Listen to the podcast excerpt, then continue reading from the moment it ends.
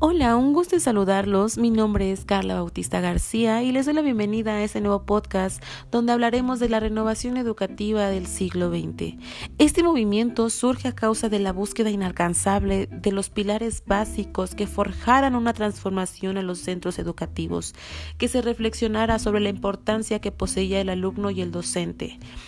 En esta nueva era se busca la libertad del estudiante para lograr obtener un pensamiento crítico y una funcionalidad social, una educación de igualdad llena de valores y de objetividad donde el trabajo inalcanzable era poner como primordial interés al niño, donde la metodología de la escuela tradicional fuera cambiada, donde se dejara a un lado esta educación bancaria donde el niño era sumiso, donde era opresor, donde la educación era rígida y autoritaria, en el que el niño no podía participar en dicha actividad de aprendizaje, simplemente memorizaba y escuchaba al docente. Eh, con esta nueva renovación educativa, pues se considera la infancia como una de las etapas primordiales de la libertad, donde se debía de respetar la curiosidad del niño, la libertad por conocimientos nuevos, su interés, esta espontaneidad que surgía en el aula, la creatividad y experimentación que el niño quería descubrir, ¿no? Sacar. Eh, también descubrimiento de expresión, de autonomía y colectividad que el niño necesitaba poner en práctica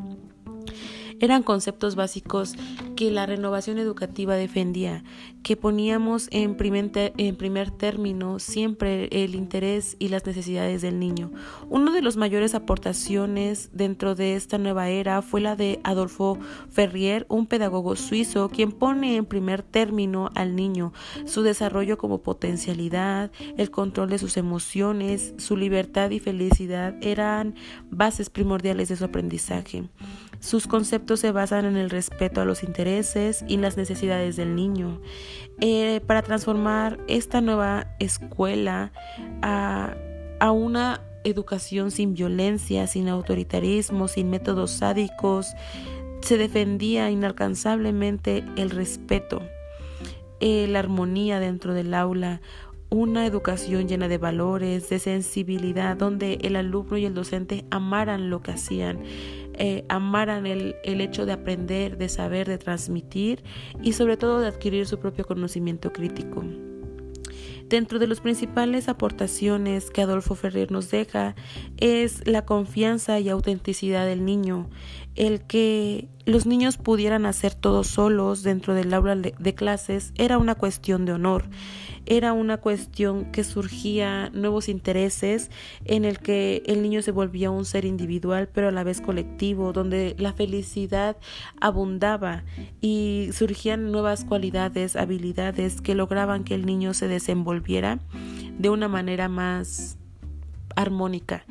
Eh, la finalidad de este desarrollo era que se lograra una sociedad activa, una sociedad de nuevos intereses, que se llevara a la práctica una formación académica con amor. Algunos otros pedagogos que surgen en, dentro de esta nueva era y que colaboraron para nuevas metodologías fue Miss Parkhurst en Inglaterra, Mr. John Dewey en, en Estados Unidos, el Dr. de Clory en Bruselas y sobre todo pues las grandes aportaciones de Ferrier en Suiza, entre muchos otros, que la finalidad pues era una educación basada llena de felicidad, de libertad, de aprendizaje, de individualidad y sobre todo de un aprendizaje colectivo a través de los intereses del niño.